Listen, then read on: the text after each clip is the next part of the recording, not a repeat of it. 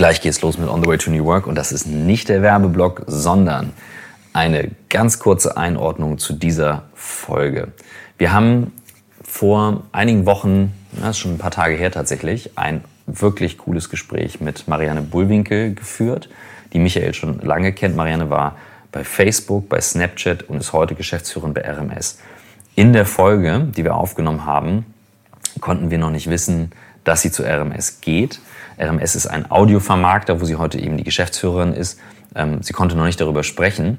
Und ich will das einfach nur einordnen, weil wir natürlich, wie ihr das wisst, immer über die Person sprechen, nicht über die Firmen, aber hier natürlich ganz klar ganz viele Sachen zusammenkommen. Also ähm, wir haben viel über Snapchat gesprochen, aber wir haben vor allem viel über Mariannes Weg gesprochen, was sie alles miterlebt hat, weil sie hat in ihrer über 30-jährigen Karriere wirklich alles vom äh, Beginn des Privatfernsehens mitbekommen, vor allem auch die Veränderung durch das Internet. Und deswegen ist es jetzt umso spannender, in welcher neuen Position sie ist. Nur wie gesagt, in der Folge können wir noch nicht komplett ausführlich darüber sprechen. So viel zur Einordnung. Wirklich eine coole Folge. Marianne ist eine bemerkenswerte Persönlichkeit und ähm, wir hoffen, dass ihr sehr viel Spaß habt. Gebt uns gerne Feedback und jetzt viel Spaß mit On the Way to New Work. Bevor es losgeht mit der nächsten Folge von On the Way to New Work, äh, stellen wir unseren neuen Werbepartner Moja vor. Moja definiert Mobilität völlig neu, bringt die Mobilität zu den Menschen. Elektrobusse mit sechs Einzelsitzen, super luxuriös, mit richtig Privacy, Kopfstützen. Man kann sich hier äh, WLAN-Anschluss ähm, äh, ähm, einloggen. Man kann seine Handys aufladen. Man hat Licht an jedem Platz, Lese. Wir es sitzen ist einfach gerade. richtig geil und wir sitzen gerade drin, sitzen deswegen ist es gerade auch so glaubwürdig. Wir finden es richtig cool. Wir haben hier eben unseren ersten Podcast in einem Moja aufgenommen. Wir haben mit Florian einen richtig coolen Fahrer. Florian, ähm, moin, ne? also Florian, der uns auch ganz äh, erklärt hat, wie es geht. Ähm, das ist wirklich ein Konzept, was, äh, was seinesgleichen Ihr sucht. bucht das über die App, einfach Moja-App runterladen. Alle 250 Meter gibt es eine Haltestelle. Virtuelle Haltestellen, Virtuell, genau. genau. Und ähm, probiert's mal aus. Es ist momentan nicht so leicht, eins zu bekommen, weil es gibt eine Aktion bis zum 12. für 5 Euro. 5 Euro, genau, Das ist danach natürlich gigantisch. Normalpreis. Normalpreis Also, ist aber auf jeden Fall äh, günstiger als Carsharing ähm, und auch günstiger als andere Ich find's wirklich ähm, cool. Also, Verkehrsmittel. ähm, und es schließt irgendwie die Brücke zum, zum öffentlichen Nahverkehr und es ist für mich aus dem Stadtbild schon gar nicht mehr wegzudenken hier in Hamburg. Es gibt es bisher in Hannover Ja. Mhm. seit 2018, jetzt in Hamburg. Und äh, wenn ihr jetzt denkt, ich habe irgendwie äh, Drogen genommen, es ist nicht der Fall, ich nehme keine Drogen, aber wir finden es richtig cool. Finde ich auch.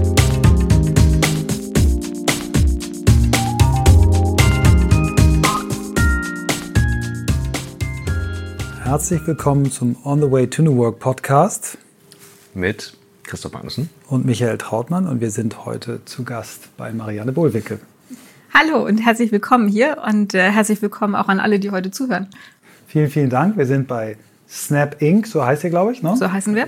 Äh, Deutschland, Österreich, Schweiz, also das, was wir Dach nennen, äh, was die Amerikaner mal nicht verstehen, wenn man Dach hinschreibt. Die sagen, glaube ich, Germany, Swiss, Austria, GSA. Also Ich sage immer German Speaking Countries. das ist, glaube ich, das Beste, genau. Wie bist du hierher gekommen? Was hast du gemacht, äh, um jetzt schon bei der zweiten Plattform-Company äh, zu landen? Wo kommst du her? Was ist dein Weg? Okay, ich erzähle die mittellange Geschichte. Die mittellange Geschichte geht so. Ähm, es war ungefähr zwei Jahre vorm Abi und mein Vater hat mir in den Ohren gelegen, dass ich mich doch jetzt endlich mal für irgendwas entscheiden müsste und hat gesagt, ich soll zum Finanzamt gehen. Und äh, ich gesagt, Papa, ich habe drei Punkte in Mathe, ich glaube nicht, dass die mich dann nehmen. Und außerdem interessiert mich das nicht. Und ich wusste überhaupt nicht, was ich machen wollte. Und wie Väter da so sind, haben gepusht, gepusht, gepusht. Und ich habe mich damals beworben für eine Au-pair-Stelle in Kanada, weil ich dachte, naja, mal ein Jahr Zeit verschaffen ist vielleicht nicht schlecht. Und ich wollte, ich bin in Wuppertal geboren und das kam mir immer sehr klein vor, wollte raus in die Welt. Und dann ist, ich weiß heute nicht mehr ganz genau mit der Au-pair-Stelle, was passiert. Ich glaube, die Mutter war gestorben und dann haben die das so um die Weihnachtszeit abgesagt. Und da war nun also Weihnachten vor dem Jahr, wo ich Abi machte und mein Vater wurde nun also immer nervöser. Dem tat es zwar leid, aber die Tochter hatte weder eine Ausbildungsstelle noch einen Studienplatz und hat mir mächtig Druck gemacht. Und da habe ich angefangen, mich zu bewerben. Und wie ich später sehr gut verstanden habe und du, Michael, auch sehr gut verstehst, die einzigen, die noch so unorganisiert sind, dass sie für das Folgejahr noch keine Ausbildungsplätze vergeben haben, sind Werbeagenturen. Und so habe ich eine Ausbildung gemacht in einer Werbeagentur. Und das ist deswegen erstaunlich, weil ich ähm, auf einem humanistischen Gymnasium war. Und da gab es zwei Sachen, die absolut verpönt waren. Das eine war die Bildzeitung und das andere war die Werbung. naja. Und so bin ich in der Werbung äh, gelandet und eine Sache, die ich am Anfang sehr widerwillig gemacht habe, hat ganz, ganz schnell mein Herz erobert, weil ich festgestellt habe, dass es da so einen Zweig gibt, der nennt sich Media, der entwickelte sich damals. Und der Wo warst du denn? Bei, bei welcher Werbung hast du gelernt? Oh, gelernt habe ich bei Kinomat für Wuppertal. Das hat mit Werbung damals mhm. nicht so richtig viel zu tun mhm. gehabt, aber du bist auf die Berufsschule in Düsseldorf ja. gegangen und hast, alle da, getroffen dann, ne? und hast da alle getroffen.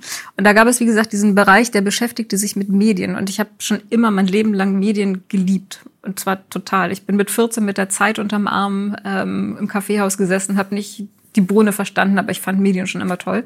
Und da hatte ich die Möglichkeit, in der Werbung mit Medien zu arbeiten und vor allen Dingen auch mit allen Medien äh, zu arbeiten. Und ähm, das hat sich dann eigentlich äh, für mich als ein ganz guter Berufsweg in, äh, entwickelt. Ähm, ich habe 87 Abi gemacht, habe dann direkt angefangen 89 in einer Agentur. Das war damals Baumswang in Zimmermann. Du wirst das noch Kenn kennen. Ich. Ja, ich habe auch heute, Baums noch kennengelernt. Genau, heute heute würde man sagen, es ist die Saatchi Gruppe und habe da von Anfang an im Mediabereich gearbeitet, als alles sich entwickelt hat. Damals gab es äh, die erste Renaissance äh, oder die erste Mediennovellierung. Da gab es privates äh, ähm, Fernsehen auf einmal, aber auch viele private Hörfunksender. Also eine ähnlich interessante Zeit wie jetzt gerade, wo die Podcasts auf einmal sich auch entwickeln. Und das fand ich wahnsinnig spannend und habe da irgendwie so meinen Weg gemacht, äh, bin dann irgendwann nach Hamburg äh, gekommen, der Liebe wegen. Äh, die Liebe zu dem Mann hat sich leider irgendwann ähm, zerschlagen, aber die Liebe zu Hamburg ist geblieben und äh, auch die Liebe zur Werbung. Und ich war 19 Jahre hier in Hamburg bei der Agentur Initiative Media, wo ich ähm, auch sehr, sehr lange, ähm, ja, 19 Jahre, wie gesagt, gearbeitet habe. Kam mir nie so lange vor, weil in der Firma. ist ja richtig lange in unserer Branche. Richtig lange in unserer, es ist also die Headhunter sprechen da schon von fair vermittelbar nach 19 Jahren irgendwie. 19 Jahre keine Möglichkeit gehabt, äh, Geschäft zu machen. Nein, aber weil die Medienbranche sich so wahnsinnig schnell entwickelt hat, wenn du überlegst, ne, privates Fernsehen, dann eine Konsolidierung, dann das Aufkommen vom Internet, 2001 das Platzen der ersten Dotcom-Blase, dann langsamere Berapplung und so weiter. Und du arbeitest, du kennst das, Michael, ja auf vielen verschiedenen äh, Kunden in unterschiedlichen Branchen. Das Geschäft ist immer globaler geworden. Das heißt, du hast auch viel mehr Trends aus den USA mitbekommen, wenn eben halt große Kunden wie Coca-Cola meinetwegen einen Pitch gemacht hast. Das war einfach immer unfassbar spannend. Und ich habe die Chance gehabt, damals eine tolle Karriere zu machen. Ich bin tatsächlich im zarten Alter von 29 Geschäftsführerin geworden, was ähm, in der damaligen Zeit noch ungewöhnlicher war als heute. Weil solche Themen wie Diversity und sowas, äh, das gab es da nicht. Das Wort wurde noch nicht im aktiven Wortschatz. Auch verwendet. im passiven nicht. Und ähm, insofern war das recht äh, außergewöhnlich. Also ich hatte auch eine Möglichkeit, eben halt äh, mich ständig weiterzuentwickeln. Das war ganz, ganz toll. Gleichwohl hat, äh, wie wir alle wissen, sich die Medienbranche sehr verändert. Auch Mediaagenturen haben sich sehr verändert. Und ich hatte das Gefühl, dass es Zeit ist, was anderes zu machen und wollte mich damals schon ausmachen ins Digitale, bekam dann aber doch mal einen Headhunter-Anruf. Und die haben gesagt, Mensch, wir haben eine tolle neue Chance beim Handelsblatt, ganz toll. Digitale Transformation, tolles Team von anderen Geschäftsführern und Sie mit Ihrer Medienkompetenz wissen, was überall losgeht und so weiter und äh, müssen unbedingt kommen. Und ähm, dann habe ich das sehr, sehr spannend gefunden. Ich bin sowieso mehr so in der Abteilung ähm, unterwegs. Abenteuer, Ungewissheit, schwierige Aufgaben. Hurra, ich komme. Und wie gesagt, das ich, fand ich spannend. Ähm, letzten Endes war das, was begonnen hatte als eine Transformationsaufgabe, aber relativ schnell auch eine Restrukturierungsaufgabe, weil das war direkt nach Lehman 2009. Und ähm, da hat die gesamte Verlagsbranche und natürlich insbesondere die Wirtschaftsmedien relativ äh, starken Einbruch gehabt. Und äh, naja, da ging das eine mit dem anderen. Es waren trotzdem viereinhalb äh, sehr, sehr spannende Jahre. Ich bin verantwortlich gewesen dafür den Vertrieb, also Abo, Einzelverkauf und auch Events und auf der anderen Seite für das Thema ähm, Anzeigenvermarktung. Print, digital. Wir hatten die große Chance, N24 damals, heute Welt zu gewinnen, was uns keiner zugetraut hat. Sache, auf die ich heute noch sehr stolz bin. Haben damals live äh, auch, wir haben StudiVZ auch vermarktet, haben damals live gesehen, wie Facebook groß wurde, weil die StudiVZ-Umsätze, äh, die immer gestiegen waren, plötzlich weniger wurden. Und ähm, das hat noch mal mehr auch meine, äh, meinen Blick noch mal fürs Digitale auch äh, geschärft. Nichtsdestotrotz war das so eine Zeit, äh, viereinhalb Jahre, wo ich danach das Gefühl hatte, es reicht jetzt auch. Ähm, auch sehr, sehr konservatives Haus, nicht unbedingt ähm, für mich so der beste kulturelle Fit. Und als ich da raus bin, hatte ich erstmal ehrlich gesagt die Schnauze voll auf Deutsch gesagt. Ich glaube, im Podcast kann man sowas sagen. Kannst alles sagen. Und ähm, insofern ähm, wollte ich eigentlich äh, da raus und wollte erstmal gar nichts machen. Bin dann aber in einen Typen gerannt, ähm, von dem mir alle gesagt haben, den müsste ich unbedingt mal treffen. Und der gründete gerade mit sieben anderen eine neue Moped-Marke. Jetzt habe ich überhaupt keine Affinität zum Moped oder so. Ich hatte mal, als ich 16 war, einen Freund, der hat da immer dran rumgeschraubt, aber mehr Erfahrung ähm, habe ich nicht. Aber ich habe von der Wirtschaftswoche ähm, von dem Sebastian Mattes, der damals das Ressort betreut hat, ähm, keine Ahnung, irgendwie eine Faszination für das Thema Startups mitbekommen und hat gesagt, boah geil, da ist eine Chance, das möchte ich unbedingt mal machen habe mich da beteiligt, hatte ja Zeit, habe mich auch sozusagen äh, mit Arbeit beteiligt und es war eine super, super, super Zeit. Liberta Motorcycles, mobile Freiheit für jedermann. Äh, war eine tolle Geschichte. Wir hatten hier im Hamburger Hafen hinterm Prototypenmuseum äh, einen Laden. Aber was genau war das Produkt? Ihr habt äh, Mopeds. Wirklich, ihr habt wirklich. Es gab, gab 50er und ähm, 125er. Wir hatten einen Showroom. Aber die sahen, glaube ich, waren das nicht die, die sahen ein bisschen aus wie Harleys. aus wie richtige Harleys. Ne? Ja, die sahen, ja, ja. genau. Also wunder, wunderschöne äh, Mopeds. Aber er sagt, sagen wir mal, der Markentechniker fragt, denke ich auch mal, es gab eben halt auf der einen Seite ein tolles Konzept, weil wie gesagt, mobile Freiheit mhm. für jedermann mit einem wirklich schönen Bike, mit einer 50er kann ja jeder auch mit einem ähm, normalen Führerschein auch fahren. Aber wie gesagt, die Dinger sahen halt aus wie eine Harley. Dann kam aber natürlich nicht unbedingt das Motorengeräusch von einer Harley da raus. Mhm. Das heißt, Zielgruppe ist schon mal kleiner geworden. Und dann haben wir, glaube ich, alle unterschätzt, wie cash-intensiv das ist, wenn du so ein Geschäft betreiben mhm. willst. Und ähm, das hat unsere eigenen finanziellen Möglichkeiten überschritten und auf der Suche nach Investoren, die nach skalierbaren Modellen gesucht haben, war das auch nicht erfolgreich. Naja, lange Rede, gar keinen Sinn. Wir sind pleite gegangen und ähm, dann habe ich mich so langsam wieder auf dem Arbeitsmarkt orientiert und irgendwann kam die tolle Opportunity auf und das war, muss man ehrlich sagen, auch sehr, sehr viel Glück mit dem Spiel, weil das der richtige Zeitpunkt war. Wobei ich auch sagen muss, es war auch sehr viel Langmut dabei, weil ich habe viele andere Jobangebote vorher abgelehnt, was man auch erstmal machen muss, wenn man eigentlich auf Arbeitssuche ist. Mhm. Und ähm, ja, da hat sich diese tolle Möglichkeit ergeben und ähm, ich hatte dann die Chance, zu Facebook zu gehen und war da zweieinhalb Jahre oder knapp zweieinhalb Jahre als ähm, Country Manager da. Und als eines Tages eine E-Mail kam und ähm, da so drin stand, naja, wir möchten irgendwie mit Snapchat auf den deutschen Markt, ähm, hätten Sie da mal vielleicht Interesse zu sprechen? Ich sagte, naja, mal auschecken, was die Konkurrenz so vorhat. Und was äh, als solches Gespräch begann, hat äh, mich relativ schnell total begeistert, weil auf der einen Seite ähm, die Leute faszinierend war, unfassbar smart, aber auch dabei unheimlich nahbar, sehr down to earth, sehr neugierig ähm, und auf der anderen Seite auch äh, die Möglichkeit sozusagen was ganz, ganz neu aufzubauen. Da konnte ich, muss ich ehrlich sagen, äh, einfach nicht Nein sagen. Und das mache ich jetzt seit über zwei Jahren und auch mit großem Erfolg. Und es macht unheimlich viel Spaß, ob schon ich sagen muss, ich verstehe jetzt Scott Woods, den ich damals auch kurz mal konsultiert hatte und der gesagt hat, überleg dir das gut, das ist verdammt anstrengend. Und ich weiß jetzt noch besser, was er meint. Scott war ja im Prinzip der, der diesen Job bei Facebook gemacht ganz hat, ne? genau. ne? als erster Country Manager. Genau. Ja.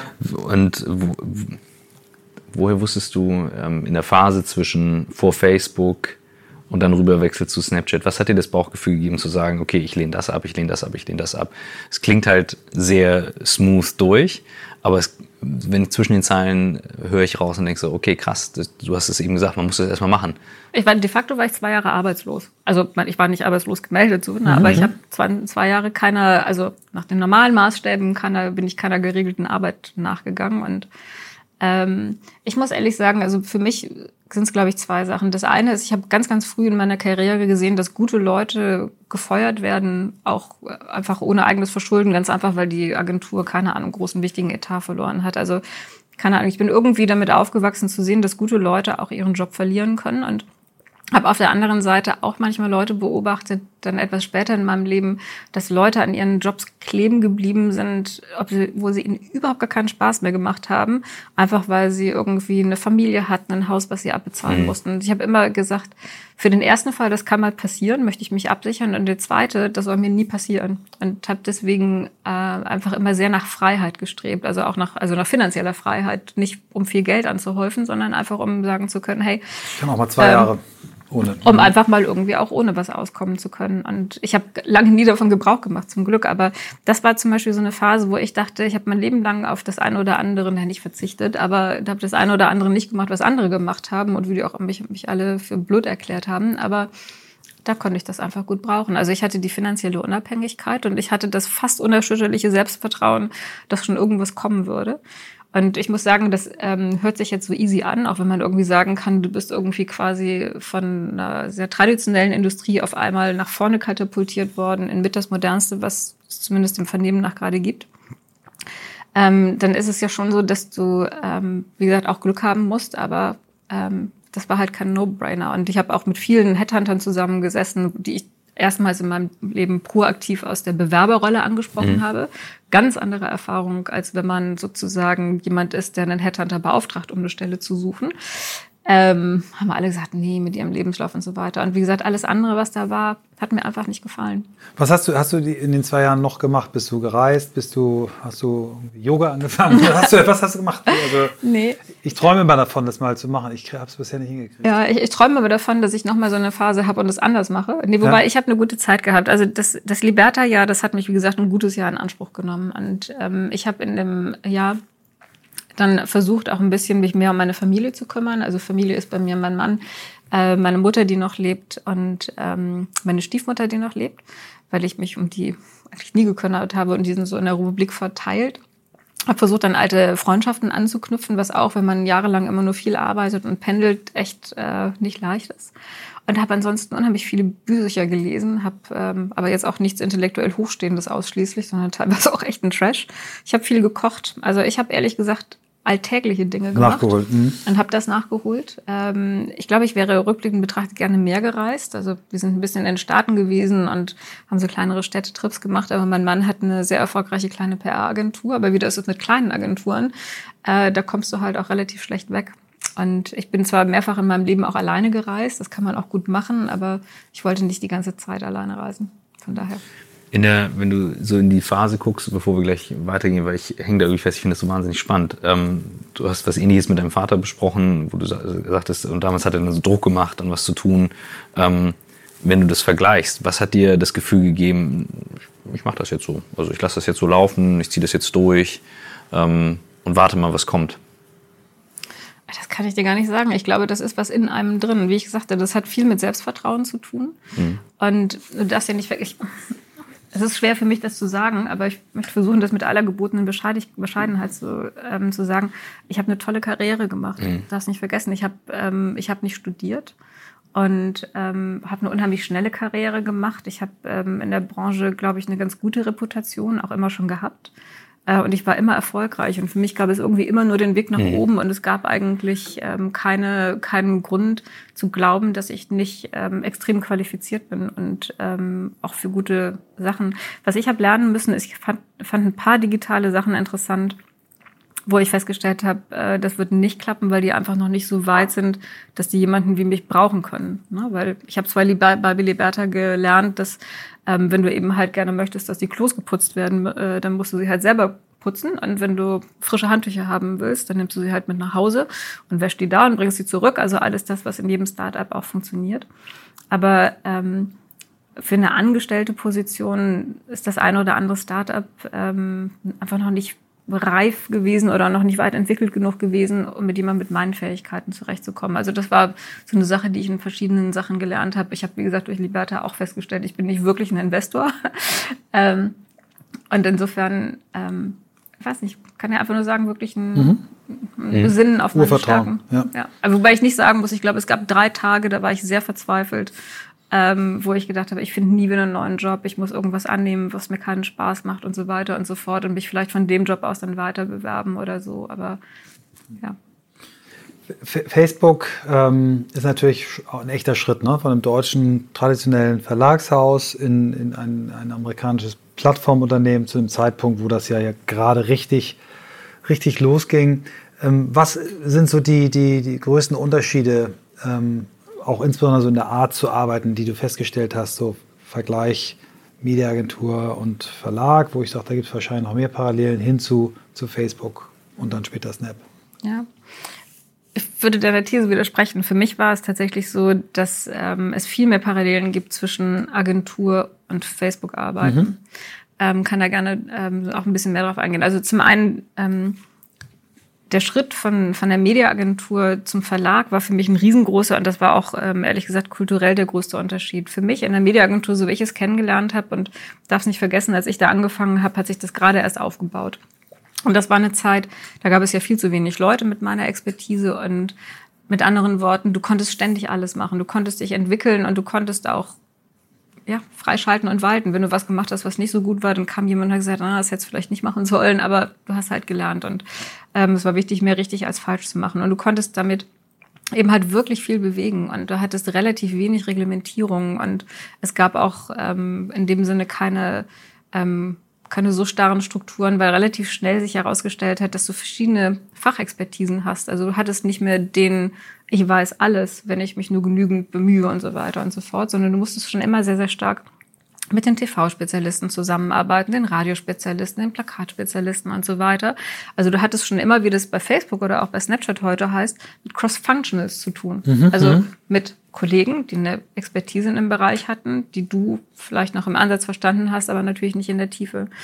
Und so wie ich es kennengelernt habe im Verlag ist es so, natürlich gibt es da auch die Expertise, die getrennt ist zwischen den äh, Journalisten, ganz, ganz klar, ganz anderes Feld, und den, ähm, den kaufmännischen Leuten im Verlag.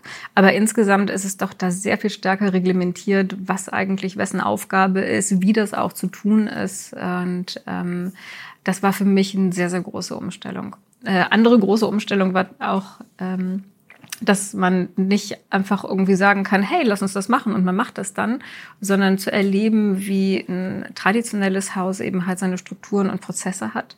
Und ähm, dann auch zu sehen, was eigentlich eine Binse ist, dass du die Entscheidungsträger oder Entscheidungsbeeinflusser nicht notwendigerweise auf dem Organigramm da findest, wo du denken würdest, dass sie sind, sondern dass du eben halt ein Haus, und äh, das Handelsblatt ist ja ein sehr, sehr großes Haus, ähm, dass du ein Haus so gut kennen musst, dass du weißt, wo die wirklichen Meinungsbeeinflusser sind und die zu finden und so weiter und so fort. Ich hatte vor dem Handelsblatt noch nie das Wort Hausmacht gehört.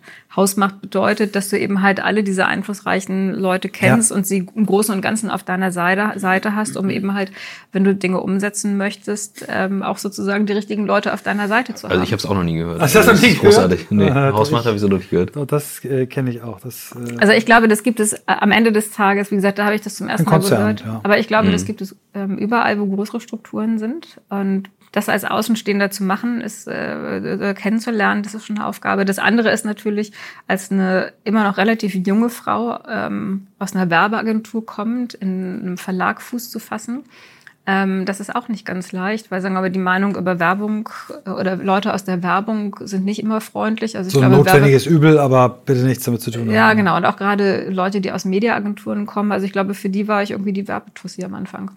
Und ähm, naja, das war, glaube ich, kulturell für mich so das, das Größte. Oder auch auf einmal ein Doppelsekretariat zu haben, persönlichen Referenten und all das. Irgendwie dicker Wagen in der Garage. Und ich glaube, kurz bevor ich kam, waren gerade die Fahrer abge äh, abgeschafft worden. Das ist das ist einfach ein ganz, ganz, ganz anderes Arbeiten gewesen. Ich kannte, dass das Leute in mein Büro kommen und was wollen. Auf einmal mussten die, wie gesagt, an einem Sekretariat vorbei und die Sekretärinnen haben darüber befunden, ob denn das Anliegen wohl wertig genug war, um mir vorzu, äh, zu mir vorzudringen und so. Das fand ich, ähm, fand ich kulturell wirklich ganz, ganz anders. Und äh, das ist mir auch schwer gefallen. Und es ist mir sowohl schwer gefallen, ähm, das mir da oder mir das da zunutze zu machen, wo ich es nicht ändern konnte, aber es auch da zu ändern, wo ich es gerne ändern wollte. Das war wirklich schwierig. Mhm. Und Facebook, sagst du, war dann eher wieder zurückkommen? War eher wieder wie mhm. Agentur. Also für mhm. mich äh, muss ich sagen, also die Agentur, in der ich gearbeitet habe, gehört ja auch zu einer amerikanischen Holding und war auch an der Börse notiert. Insofern war alles, was rund um das Thema Börsennotierung, amerikanische Holding, ähm, sagen wir mal, in diesem Dunstkreis ist mir sowieso schon vertraut. Und bei Facebook habe ich es wirklich so empfunden, dass es ähnlich wie in der Agentur, es gibt Spezialisten, für ähm, verschiedene Bereiche und es geht darum, dann für die jeweilige Aufgabe, die man hat, das beste Spezialistenteam zu orchestrieren. Und sagen wir mal, das, was ähm, anders äh, ist bei Facebook, als ich es in meiner Mediaagentur-Vergangenheit gehabt habe, da war es ja so, am Ende war ich ja CEO und du hast natürlich immer mit Leuten diskutiert, wie wollen wir das am besten machen, was ist die beste Lösung. Ich fand es schon immer gut, viele verschiedene Perspektiven zu hören, aber wenn da kein eindeutiges Ergebnis rausgekommen ist und es aber jemanden brauchte, der entscheidet, dann kannst du eben halt als CEO entscheiden. Ja, hoffentlich gut und richtig, meistens äh, mehr als äh, mehr gut als schlecht. Ähm, in den Strukturen der Plattformunternehmen ist es aber so, dass du die Mehrheiten wirklich auch gewinnen musst. Also du hast nicht die Möglichkeit zu sagen, okay, wir haben jetzt das Problem von allen Seiten oder die Aufgabe von allen Seiten beleuchtet und ähm, es gibt hier kein eindeutiges Ergebnis und ähm, weil wir aber jetzt hier eine Entscheidung treffen müssen, entscheide ich jetzt, dass wir das so machen. So geht es eben halt nicht. Du musst äh, dann entsprechend schon gucken, dass du auch mit allen Partnern zu einem Ergebnis kommst und das kann, ähm, und diese Partner sitzen teilweise in deinem eigenen Büro, teilweise sitzen die relativ äh, weit weg in anderen Zeitzonen, in anderen Kulturen. Das ist schon eine herausfordernde Aufgabe, wo ich auch sagen muss, dass ich glaube, dass ich die nicht immer gut gelöst habe. Aber das war für mich wirklich relativ ungewohnt, muss ich sagen, weil das ist schon, wie gesagt, so ein Konsens irgendwie in so einer Kultur ähm, herbeizuführen, die an und für sich sehr, sehr schnell lebt. Äh, du warst auch mal bei Facebook und hast die Poster gesehen, du vielleicht auch. Da steht Move Fast. Mhm. Und dann denkst du auch manchmal so, ja, ich möchte jetzt hier gerne mich schnell bewegen, aber das ist jetzt hier gerade schwierig. Was, was ist denn, wenn du jetzt mal so drauf schaust, ich finde, das klingt wahnsinnig interessant. Also ich habe Facebook, darüber gesprochen, sehr früh kennengelernt. Mhm. Eher so im Vergleich wie Snapchat vielleicht heute. Nee, noch früher. Gefühlt doch eigentlich noch früher. Da war es echt noch so Start-up-Charakter, aber so gerade raus. Mein Gefühl war damals schon 2008 extrem professionell trotzdem, also wahnsinnig professionell, Absolut. super klar in, in, Themen, die sie auch wollten. Und wenn du das jetzt erzählst mit so Abstimmung, denke ich so, eigentlich gar nicht so schlecht bei einer Firma, die natürlich unfassbar groß ist und man sich fragt, okay, wie trifft ein so krass schnell wachsender Organismus Entscheidungen? So, es kann ja eigentlich gar nicht sein. Ich muss mich gerade an unsere Folge mit dem, mit Philipp, mit den Ameisen erinnern, der mal erzählt hat, jede Ameise entscheidet dann für sich in dem Moment, ist das richtig, ist das falsch? Äh, Fange ich da jetzt an zu bauen? Macht eine andere mit weiter? Äh, kannst du da noch ein bisschen rein? Absolut. Also erstmal muss man sagen, ich stimme dir absolut zu. Facebook ist ein wirklich sehr, sehr professionelles Unternehmen. Es ist wirklich bewundernswert. Ähm, alleine, wenn ich, ähm, wenn ich mir vergegenwärtige, ähm, es ist ja ein Unternehmen, was ähm, sehr, sehr starke Spezialisierung hat, auf der anderen Seite aber auch mit relativ jungen Leuten arbeitet, wie die qualifiziert worden sind. Also alles das, was da in Aus- und Weiterbildung investiert worden ist, auch die Chancen, was Leute da haben, äh, die Leute da haben, um zu wachsen, persönlich zu wachsen, aber auch beruflich und ähm, und von den fachlichen Skills zu wachsen, das ist absolut fantastisch und das ist wirklich toll, ähm, toll entwickelt. Darüber hinaus, ähm, was ich persönlich finde, ist auch äh, das ganze Thema zu sagen, wie wollen wir eigentlich heute arbeiten und äh, was brauchen Leute? Auf der einen Seite für ähm, ein kreatives Klima zu sorgen, auf der anderen Seite für Rückzugsmöglichkeiten zu sorgen, für eine entspannte Atmosphäre zu sorgen und all das. Also so wie eben halt auch ein Arbeitsplatz das unterstützen kann. Ähm, das Thema Entscheidungsfindung, ähm, glaube ich, ist absolut gut gelöst. Wie gesagt, das ist, ähm, wir sprachen über Kultur und äh, wie das eben halt anders ist, wenn du eben halt gerade so von so einem Handelsblatt kommt, wo im Zweifel auch ein Verleger sagt, ich möchte das aber bitte so und das, sagen wir mal, sehr ähm, patriarchisch ähm, vielleicht ähm, führt. Und dann auf der anderen Seite in so eine Kultur ähm, zu kommen, die am Ende konsensorientiert ist und wo du eben halt, wie gesagt, mit den verschiedenen Stakeholdern äh, eine Übereinkunft erzielen musst. Es wie gesagt, ein großer ähm, kultureller Unterschied. Aber im Großen und Ganzen, ähm, was diese Entscheidungsfindung erleichtert, ist, dass es ein sehr rational getriebenes Unternehmen ist. Es gibt ja sehr, sehr viele ähm, KPIs, die man heranziehen kann, mhm. sehr, sehr viele auch nachvollziehbare Fakten, die man heranziehen kann, um zu sagen, okay, das ist unser Ziel, das wir erreichen wollen. Woran machen wir denn fest? Ähm, ob wir das Ziel erreicht haben, also wie sieht Erfolg aus, mhm. woran können wir das messen. Und ähm, sagen wir, bei dieser Art von Vorgehen hat natürlich auch ähm, so eine Konsensbildung erleichtert, was, glaube ich, auch absolut modern äh, ist und eben halt auch, wie gesagt, dieses Subjektive rausnimmt, was man von konservativen Unternehmen oftmals kennt, wo es um Egos geht, wo es um manchmal irrationale Entscheidungen geht. Das haben wir, glaube ich, alle irgendwo schon mal beobachtet mhm. oder in eigenen Leib auch erlebt. Und das wird da ziemlich rausgenommen.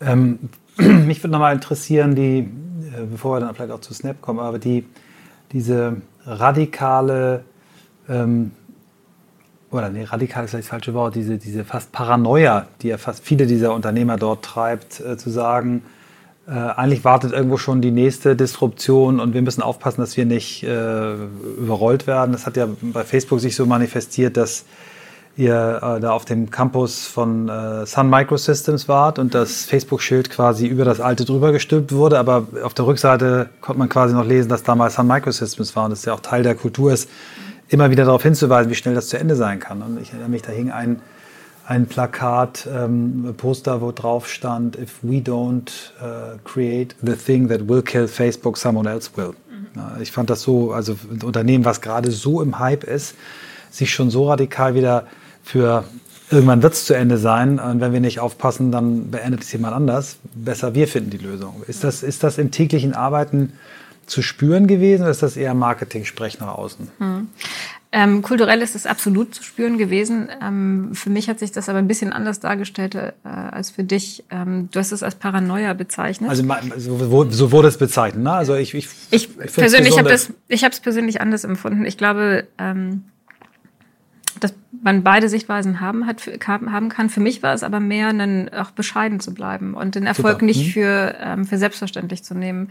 Es gibt ja noch andere, ähm, andere von diesen Postern, die du auch gesehen hast, die dieses Bild auch komplettieren. Das eine ist dieses This Journey is only one percent finished. Mhm. Ne, das ist ja das auch haben wir was. Für unseren Podcast haben wir geklaut. Das, ist, das, super, ist ja. äh, das ist zum Beispiel ein Ausdruck dafür, dass ähm, es noch so unfassbar viel mehr geht und dass sich keiner was darauf einbilden soll, was bis jetzt schon erreicht worden ist, obwohl man zu Recht darauf stolz sein kann.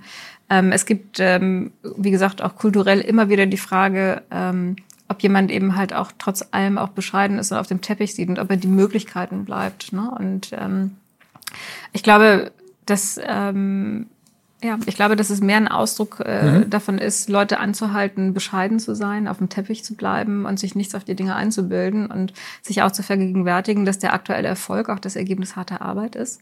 Ähm, und insofern wie gesagt, kann beide Sichtweisen haben, aber ich habe es persönlich eher so empfunden als ein Appell an Bescheidenheit. Ich kaufe das sofort. Ich würde gerne noch einen weitergehen. Das, was ich dann beobachtet habe über die ganzen Jahre, ist ja aber auch, dass äh, auch Entscheidungen dann sehr radikal getroffen wurden. Ne? Deutlich früher als, als Google hat ja Facebook äh, sich zu einer Mobile First Strategie entschieden. Das ist jetzt auch schon wieder viele, viele Jahre her. Und drei Jahre wurden quasi alle, alle Entwicklungen ähm, zeig mir, dass es auf dem Smartphone funktioniert, sonst brauchst du mir gar nicht zu zeigen. Ne? Das, ähm, ist das auch etwas, was, äh, was, was zum Beispiel jetzt bei Snap ähnlich ist? Oder ist das typisch für dieses, diese amerikanische Art, dieses Plattformgeschäft oder war das was Facebook-spezifisches? Ähm, ich glaube, es ist tatsächlich was, sagen wir, der modernen Industrie typisches, würde ich sagen, weil ich glaube, dass da eine Reihe von, ähm, von Leuten sitzen, die einen sehr, sehr guten, äh, guten und gesunden Realitätssinn haben, die eben halt auch schon viele Jahre beobachtet haben, in welcher Geschwindigkeit ähm, sich Technologie weiterentwickelt. Ähm, dazu kommt sicherlich auch, äh, dass gerade sehr viel Geld auch verfügbar ist, um solche Sachen ähm, zu entwickeln. Ne? Also Investitionen und Geschwindigkeit haben ja einen gewissen Zusammenhang. Und ich glaube, dass ähm, jeder, der da drüben sitzt ähm, oder auch sicherlich in anderen Teilen der Welt, das beobachtet hat und deswegen äh, auch verstanden hat, dass es immer wieder nötig ist, sich selber neu zu erfinden, mit den Innovationen immer ganz, ganz weit vorne zu sein. Und sagen wir mal, für Snapchat kann ich sagen, dass ähm, Innovation ganz, ganz wesentlicher Treiber der Kultur ist, aber auch ähm, eine Haltung zu diesen Innovationen zu haben, also auch sich ähm, bewusst zu sein, wofür die Plattform steht, wofür sie nicht steht und auch, ähm, wo sie auch sagen wir mal, kulturell oder philosophisch äh, steht. Ne? Eine Sache, die ja ganz, ganz oft äh, missverstanden wird oder äh, oftmals auch gefragt worden ist, warum, wenn jemand schon Bilder macht, warum verschwinden die nach 24 Stunden aller spätestens wieder? Ne? Da hat man mhm. sich viel Mühe damit gegeben, weil du bist natürlich sozialisiert davon, dass du versuchst, für Instagram ein tolles Foto zu komponieren und dass du das eben halt möglichst lange ähm, sehen willst. Aber die Haltung dahinter ist ja eine ganz andere, nämlich dass äh, durch das Aufkommen von Smartphones unsere Kommunikation sich verändert und durch die Kameras ähm, auch Kommunikation visuell wird. Und deswegen ist Snapchat eben halt deutlich mehr in einer normalen Konversation oder in einem normalen Gespräch nachempfunden, wo Dinge halt verschwinden, außer in diesem Podcast. Aber ne, und deswegen ähm, ist das da eine ganz normale Sache. Aber diese Haltung zu erklären, ähm, ist, glaube ich, immer nochmal wichtig gewesen. Aber natürlich auch im, gerade auch im Maße, wie Innovationen von Snapchat von anderen Plattformen kopiert worden ist, dabei zu bleiben und immer wieder weiter zu, äh, weiter innovativ äh, neue Produkte auf den Markt zu bringen. Muss man ja auch mal sagen, ne? Also die, als wir angefangen haben, ich habe ja wirklich viel Snapchat genutzt äh, am Anfang. Ich fand es großartig. Ich habe sofort verstanden, ähm, Kamera hochkant, geil. Ähm, du hast ja auch, du hast ja auch sehr, sehr früh auch geblockt dazu, ne? Und gesagt, mhm. das, äh, oh, ich ich finde es also, äh, was man halt ganz deutlich sagen muss, diese Form von Video oder Kommunikation ähm, ist durch Snapchat gekommen. Also was halt eine Mobile-Only-App war. Mhm. Die war ja auf keiner anderen Plattform. Und ich sag mal, Insta-Stories und Co. ist alles daraus kopiert, gut kopiert, aber ähm, Snapchat, Snapchat war immer das geilere Produkt. Und das werden die jüngeren Leute werden da 100% beipflichten. Ich glaube, ich reaktiviere mal meine Account. wir, wir fangen mal, lass mal ich, ich erzähle mal kurz.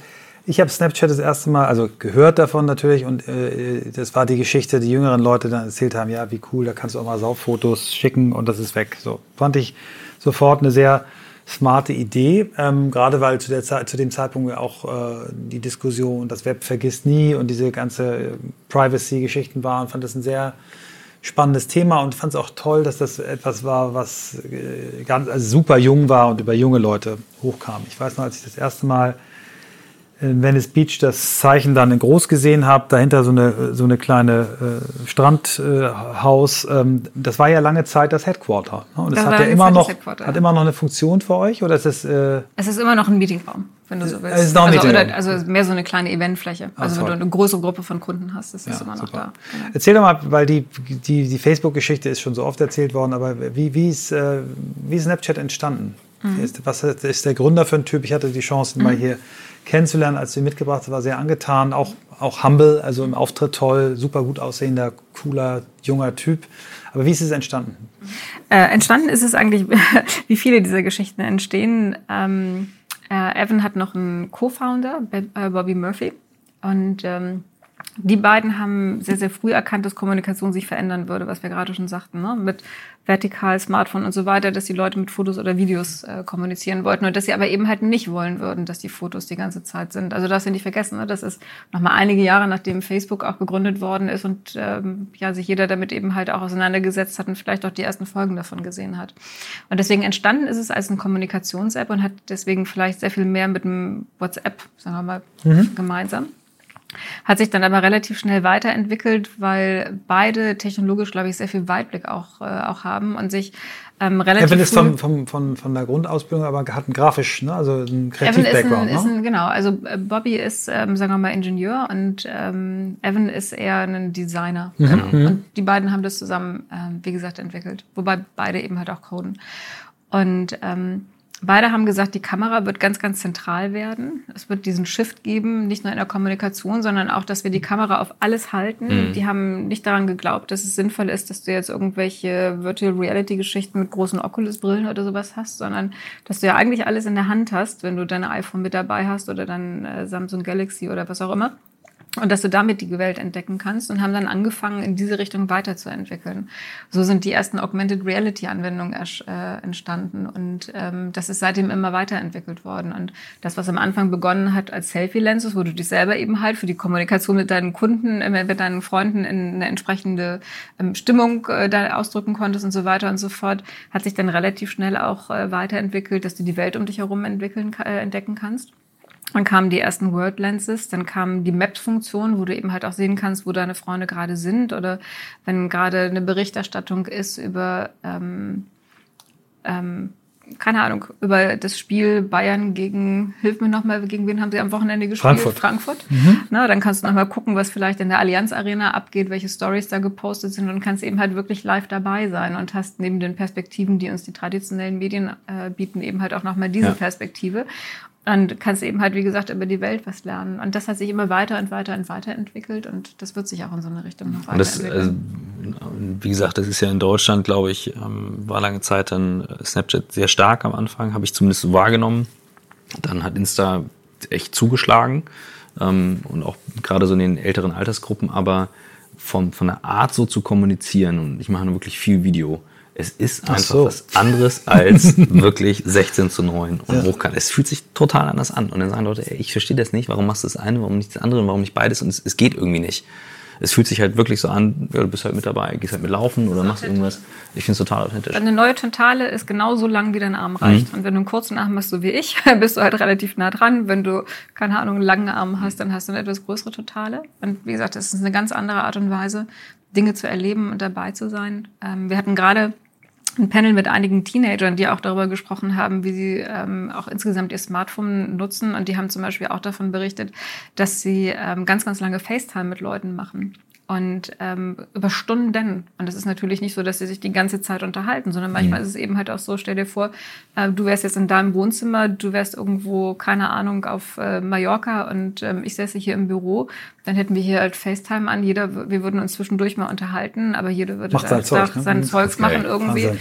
Auch ein ganz interessanter Ja. neuer Trend. Ne? Und insofern, ich glaube, dass ähm, sich dann noch einiges auch weiterentwickeln wird. Und wie gesagt, die Innovationskraft ist da ungebrochen. Und das ist eben halt auch das, was so wahnsinnig viel Spaß macht, da wirklich mit dabei zu sein. Und dürft auch nicht vergessen, wir sind 3000 oder unter 3000 Leuten weltweit.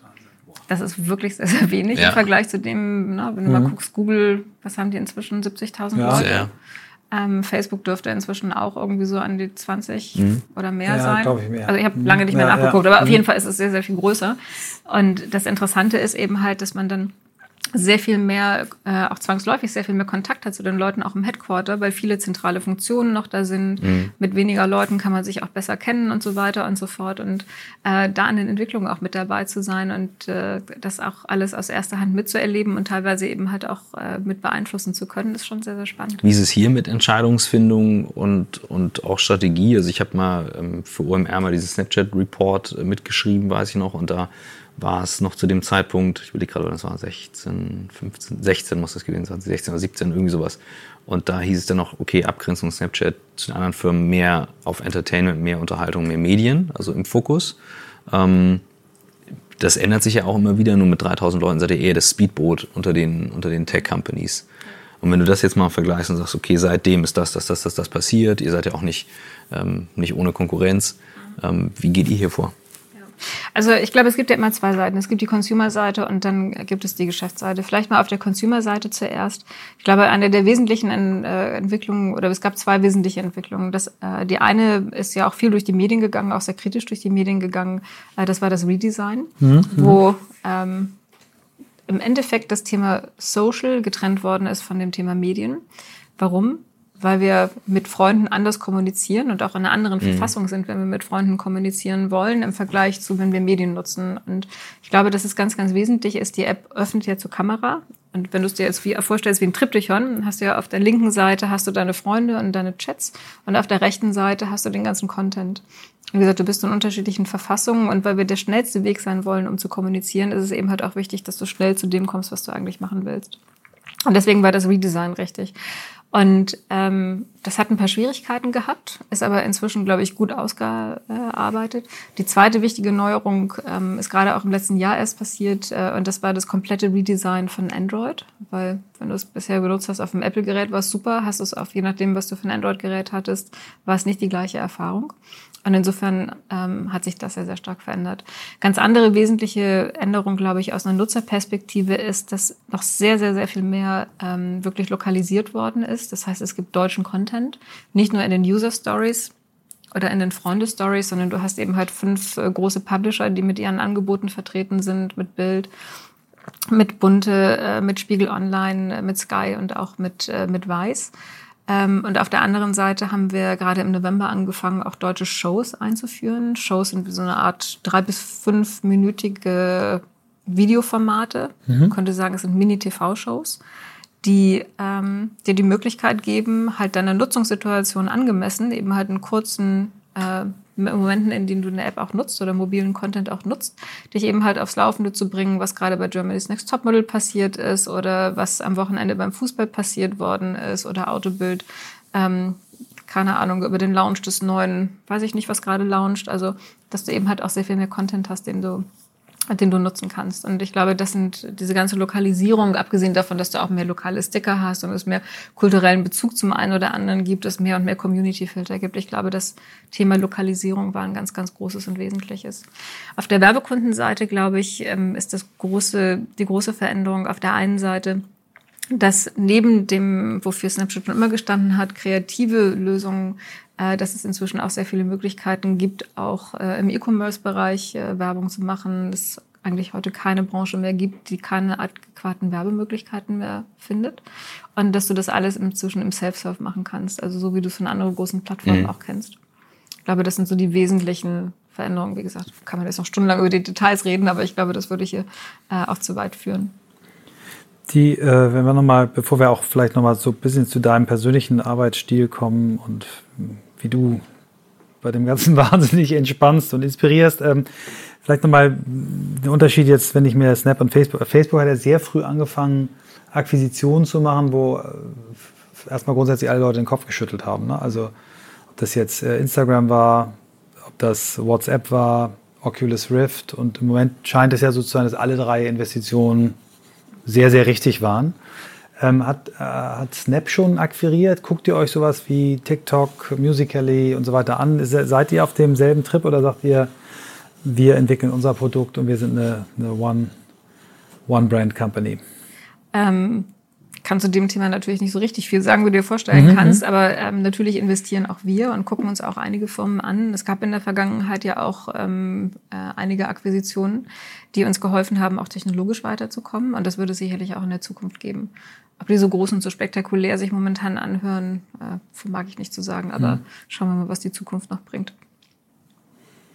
Cool. Ich finde es mal spannend, tatsächlich auch zu hören, wie du dich organisierst. Also wir haben wahnsinnig viel ähm, von den Facebook-Teams auch gelernt, aber ich finde es jetzt einfach mal wirklich spannend zu sehen. So, du hast jetzt so viel Erfahrung, du hast so viel schon gemacht. Bei 3000 Leuten hast du einen massiven Einfluss auch auf so eine Organisation hier. Ähm, was bringst du rein? Wie organisiert ihr euch? Was nimmst du mit raus? Mhm. Das ist tatsächlich eine schwierige Frage, weil ich das Gefühl habe, ich bin ein unfassbar schlechtes ähm, Vorbild, weil ich bin ja geprägt in der Zeit, als ähm, die sozusagen deine Entfaltungsmöglichkeit darin bestand, irgendwie 80 Stunden die Woche zu arbeiten. Und das für damals noch sehr, sehr schmales Geld in D-Mark, muss man auch sagen. Mhm. Also ich bin sozialisiert in der Zeit und habe auch Erfolg gehabt mit einem Verhalten, ähm, das einfach immer sehr, sehr viel Arbeit mit sich bringt, auch an Wochenenden und so weiter. Und wenn du auf diese Art und Weise sozialisiert bist, um zu lernen, ist verdammt schwer. Und ich muss ganz plus, ehrlich plus sagen. Eins. plus eins. genau. Ja, ich genau ja. Und ähm, wie gesagt, ich glaube, es ist in gewisser Weise auch eine Typfrage, aber wie gesagt auch eine Sozialisierungsfrage. Und von der Typfrage her bringe ich leider auch ähm, schlechte Voraussetzungen mit, weil als Typ bin ich eben halt schon jemand, äh, wo ganz, ganz schnell auch ersichtlich ist, welche Knöpfe du dann bei mir drücken musst, damit ich maximal performe und viel arbeite. Also ich bin ganz, ganz schlechtes Beispiel für eine gute Work-Life-Integration oder Balance oder wie auch immer ihr das nennen wollt. Ähm, vom Arbeitsethos immer schon viel Arbeit, äh, immer viel gearbeitet. Und ich habe auch festgestellt durch jeden meiner Jobwechsel, dass das offenbar intrinsisch in mir drin ist, weil bei jedem Jobwechsel habe ich mir vorgenommen, mein Kalender wird nicht wieder so voll, ich will nicht mehr so viel reisen und am Ende des Tages, nach spätestens drei Monaten, wenn überhaupt, war es wieder wie vorher. Also offenbar liegt das an mir. Insofern, also Organisation, also sich gut zu organisieren, bin ich, glaube ich, ähm, ganz, ganz schlechtes Vorbild für viele, auch insbesondere für eine junge Generation die ganz anders arbeitet. Da würde ich tatsächlich eher sagen, da lerne ich sehr viel mehr von meinen Kollegen mhm. hier. Ähm, und bin auch ehrlich gesagt sehr dankbar darum, weil ähm, die hier alle irgendwie versuchen wollten, meinem Beispiel zu wetteifern, dann hätten wir hier irgendwie, keine Ahnung, nie Feierabend. Ähm, insofern, was das angeht, ähm, kann ich, glaube ich, wenig Vorbild Vorbildliches äh, irgendwie beitragen. Was auch interessant ist, weil früher wäre das Vorbild gewesen, dass man möglichst viel und möglichst lange arbeitet. Heute ist das Vorbild eigentlich eher zu gucken, dass man das in ein gutes Gleichgewicht bekommt, was ich hundertprozentig richtig finde. Ähm, zum Thema Organisation, wie organisieren wir uns? Ähm, ich weiß nicht, bezieht sich deine Frage mehr darauf, wie die Organisation organisiert ist oder wie ich persönlich mich organisiere? Naja, also gerade so diese Schnittmenge auch zu sagen, naja, schau, ich bringe natürlich gewisse Assets mit, wo ich sage, so ticke ich, so arbeite ich, aber ähm, ich bin jetzt eben schon hellruhig geworden, dass du sagst, naja, die Jüngeren bringen halt etwas mit, wo die auch sagen, nö, mache ich jetzt nicht mit. Mhm. Ähm, was heißt das nachher? Was heißt das für Entscheidungsfindung? Was heißt das für Meetings? Ja. Wir kommen ja aus einer Arbeitswelt, die eher klassisch funktioniert über so, ihr tanzt jetzt alle an, wir machen das Meeting und dann geht ihr alle und macht und setzt um. Das Remote, genau. ja, nein. Genau. genau. Also ja, vielleicht nochmal anknüpfen ist das, was ich eingangs sagte ich bin ja wirklich sozialisiert aus meiner Arbeit bei Mediaagenturen und ähm, abgesehen davon, dass man damals in der Anfangszeit oder auch danach noch unfassbar viel gearbeitet hat, es ist immer ein Prozess gewesen, wo die Meinung des Einzelnen immer sehr, sehr viel ähm, zählte. Und ich bin auch sozialisiert, damals, wie gesagt, bei Baumsbaum und Zimmermann in der Kultur, wo die unterschiedlichen Disziplinen unheimlich viel Respekt voreinander hatten. Ne? Also wenn ich sage, ich bin geprägt, mit 80 Stunden die Woche zu arbeiten, bin ich aber gleichermaßen auch geprägt damit, ähm, die Meinung von anderen zu hören. Und ich habe so oft beobachtet und auch selber erfahren, dass wenn du mit möglichst vielen Leuten über dieselbe Sache sprichst, das Ergebnis in der Regel immer besser wird, ähm, dass das auch in mir drin ist. Das heißt, für mich ist es ähm, immer ganz, ganz wichtig, dass äh, wenn wir Themen haben, die anstehen, dass wir die äh, natürlich jetzt nicht jeden muss schon eine gewisse Bedeutung haben, dass sie eben halt sagen, hey, wir haben hier irgendwie eine neue Situation und wenn man ein Geschäft neu aufbaut, dann steht man für lauter neuen Situationen, äh, zu sagen, okay, pass auf, das und das ist Sache, lasst mal kurz überlegen, was die beste Lösung ist. Das müssen nicht immer lange Meetings sein, manchmal ist die Sache so offensichtlich, dass man irgendwie zwei Minuten spricht und die Sache ist klar. Es kann aber auch sein, ähm, auch gerade bei den Veränderungen, die Snapchat innerhalb der kurzen Zeit mit sich bringt, dass man sich immer auch mal wieder organisatorisch neu aufstellen muss. Und das ist natürlich eine Sache mit einem kleinen Team wo es auf jeden Einzelnen ankommt. Ähm, das besprechen wir durchaus miteinander. In der Regel ist es so, dass es einen vorbereiteten Vorschlag gibt, der aber auch wirklich offen und auch durchaus auch kontrovers diskutiert wird. Ähm, auch hier ist es so, dass man nicht, ähm, sozusagen, dass nicht immer alle hundertprozentig glücklich werden können, aber wir haben es zum Glück geschafft, dass wir die Themen wirklich sehr, sehr offen diskutieren können und dass auch äh, derjenige, der vielleicht am Ende nicht hundertprozentig mit der Lösung äh, einverstanden ist, zu sagen, okay, ich gehe es aber trotzdem mit. Und ich glaube, das ist äh, ganz, ganz wesentlich, weil am Ende ähm, ja jeder Einzelne hier in ganz, ganz starkem Maße dazu beiträgt, dass wir erfolgreich sind. Und ähm, insofern ist eine Kommunikation und eine Verständigung darüber in meinen Augen eminent äh, auch wichtig, auch zu wissen, was ist denn eigentlich das Ziel. Ich hatte mal einen Chef bei Initiative, einer von den vielen, ähm, der hat gesagt, äh, der war Holländer, alle Nasen in eine Richtung. Und wenn alle Nasen in eine Richtung sind, ähm, dann wäre es sehr, sehr unwahrscheinlich, dass äh, man muss Misserfolg hat, weil dann ja jeder auch wüsste, was zu tun ist. Und er sagt, du kannst als Manager einfach nicht ähm, 100 Prozent alles kontrollieren. Du musst darauf vertrauen, dass die Leute morgens zur Arbeit kommen, um einen guten Job zu machen. Und dass, wenn sie verstanden haben, was ein guter Job ist und was ihr Beitrag dazu ist, dann werden die schon das Richtige tun, in den allermeisten Fällen. Und ähm, das würdest du als Manager auch nicht besser machen können. Das ist zum Beispiel auch so eine, so eine ähm, Sache, die sich, wie man merkt, äh, mir sehr eingeprägt hat. Äh, das heißt, eine Transparenz darüber, wo es hingeht, was die Rahmenbedingungen sind, bei Veränderungen im Team darüber zu sprechen, ähm, ist für uns hier in einem kleinen Team wirklich sehr, sehr wichtig. Und das muss nicht immer in Meetings sein. Ich habe das gerade gesehen. Wir sind hier in einem Team von zwölf. Äh, manchmal rufen wir auch einfach nur beim Schreibtisch, ne, bei den Sachen, die innerhalb von zwei Minuten geklärt sind. Manchmal sitzen wir aber auch hier zusammen und sagen, okay, neue Situation, was wollen wir machen? Wie eng ist die Connection in die USA? Gibt es irgendwie sowas wie bei Google, ähm, das Meeting, wo die beiden Gründer jeden Thank God it's Friday, mittlerweile am Donnerstag, aber genau. Mhm. Ähm, stehen und sich für Fragen hinstellen? Gibt sowas auch? Habt ihr da... Mhm. Also wir haben, ich glaube, da sind wir noch nicht ganz. Ähm, ich glaube, es besteht für uns auch noch keine Notwendigkeit dazu. Ich hatte ja gesagt, wir sind 3000 Leute und wir haben ähm, zum Glück inzwischen, muss ich sagen, viele zentrale Funktionen ähm, in London. Mhm. Warum sage ich zum Glück? Weil USA Westküste heißt immer minus neun Kunden, neun mhm. Stunden. Am Anfang, als ich angefangen habe mit Jolanta, die heute bei Twitter ist, ähm, da war noch überhaupt gar nichts in London. Und ich erinnere mich, wir haben damals, weil wir nur zu zweit waren, bei mir aus der Wohnung herausgearbeitet. Also wir waren beide viel unterwegs und haben gesagt, sollen wir uns einen Working Space mieten? Und ich so, ah, nee, das lohnt nicht. Und gesagt, okay, dann treffen wir uns bei uns und haben Meetings im Esszimmer gemacht und haben dann da teilweise noch bis abends um neun irgendwelche Calls gehabt, bis mein Mann dann irgendwann sagte, du, Jolanta ist wirklich nett, aber ganz ehrlich, wenn ich abends nach Hause komme, ich möchte ja auch mal mich entspannen und, äh, und so. Also wie gesagt, wenn du halt zentrale Funktionen an der Westküste hast, heißt das eben halt ja. auch, dass der Tag verdammt lang sein kann. Auf der anderen Seite ist es so, dass viele zentrale Funktionen doch auch noch da sind und wir haben so einen engen Austausch äh, und auch so eine große Transparenz, dass ähm, du wirklich relativ viel mitbekommst. Das heißt, es ist so eine Mischung aus vielen internationalen Meetings. Ähm, Evan macht, ähm, macht sich sehr, sehr viel Mühe, besucht die ganzen internationalen mhm. Märkte, also ist relativ regelmäßig auch unterwegs. Dadurch, dass wir relativ häufig in den USA sind, haben wir auch da relativ häufig Gelegenheit, ihn persönlich zu sprechen. Und ich habe das Gefühl, es, ist, ähm, es fließen eigentlich alle Informationen mhm. noch sehr viel informeller. Also du brauchst diese riesen Qa nicht. Ich glaube, das sind Instrumente, die man braucht, wenn man sehr viel größer ist, mhm. weil auch dann die Unternehmensspitze ähm, notwendigerweise auch ein bisschen weiter von allen weg ist.